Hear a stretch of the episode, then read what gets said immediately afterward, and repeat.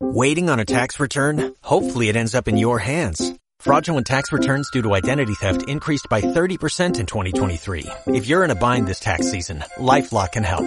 Our U.S.-based restoration specialists are experts dedicated to helping solve your identity theft issues. And all LifeLock plans are backed by the Million Dollar Protection Package. So we'll reimburse you up to the limits of your plan if you lose money due to identity theft. Help protect your information this tax season with LifeLock. Save up to 25% your first year at LifeLock.com slash aware. Soy Joana Noriega. Te doy la bienvenida a este podcast y te saludo con mucho gusto. Te invito a que disfrutes un capítulo más en Noches de Misterio.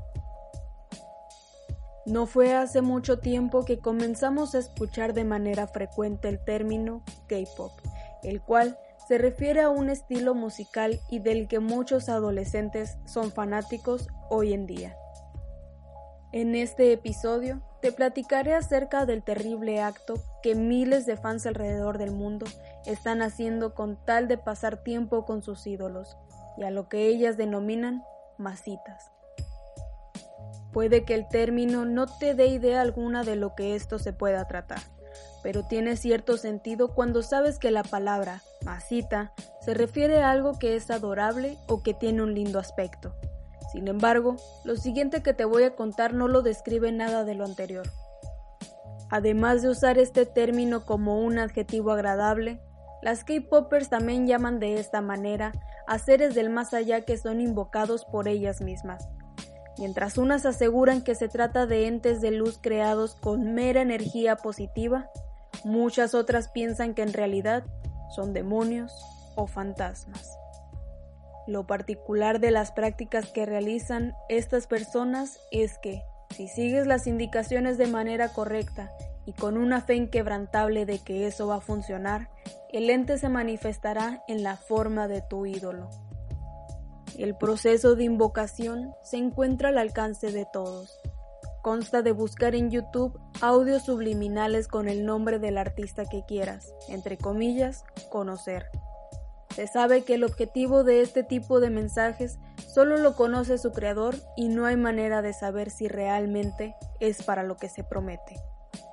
Una de las advertencias que se hacen es que no se debe escuchar estos audios en caso de que tengas epilepsia, y se recomienda hacerlo cuando no estés realizando ninguna actividad, pues estos archivos pueden emitir ciertas ondas que pueden afectar a personas con esta enfermedad, y estas mismas hacen que te relajes demasiado y puedas ocasionar algún accidente.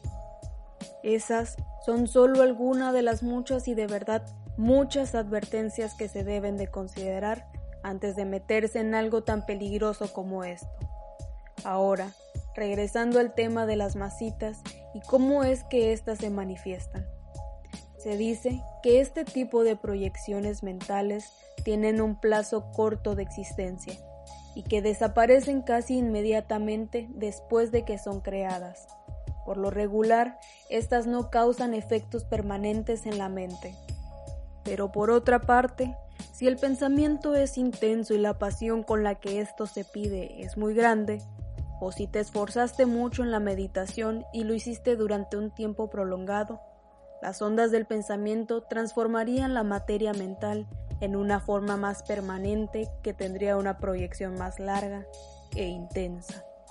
Ejemplificando todo esto, sería que entre más fuerte sea tu creencia, más clara y más larga será tu visualización.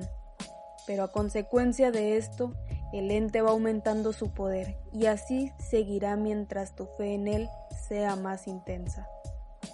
Según testimonios de chicas que se han atrevido a hacer el ritual, dicen que al principio pueden sentir que les acarician el cabello y que les aprietan con fuerza sus piernas.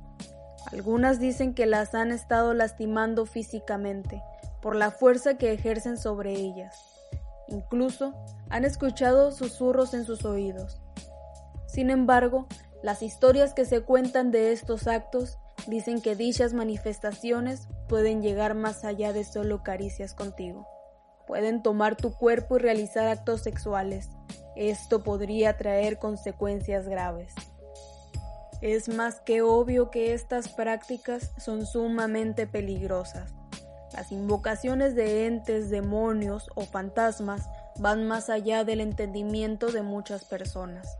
Son cosas que requieren de mucho conocimiento para poder controlarlas, y aventurarse solo porque sí no creo que resulte muy bien.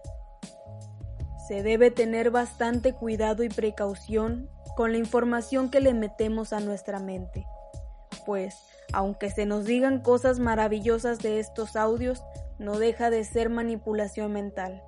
Hablando de las consecuencias médicas que esto pueda traer, es bastante obvio que si obligas a tu cerebro a tener alucinaciones visuales y auditivas, esto a la larga podría desarrollar esquizofrenia. ¿Y tú? ¿Te animarías a invocar a tu artista favorito a través de estos audios? Espero que te haya gustado este capítulo y lo hayas disfrutado. Si es así, te pido que lo compartas en tus redes sociales. Recuerda que yo soy Joana Noriega y nos escuchamos en el siguiente episodio de Noches de Misterio.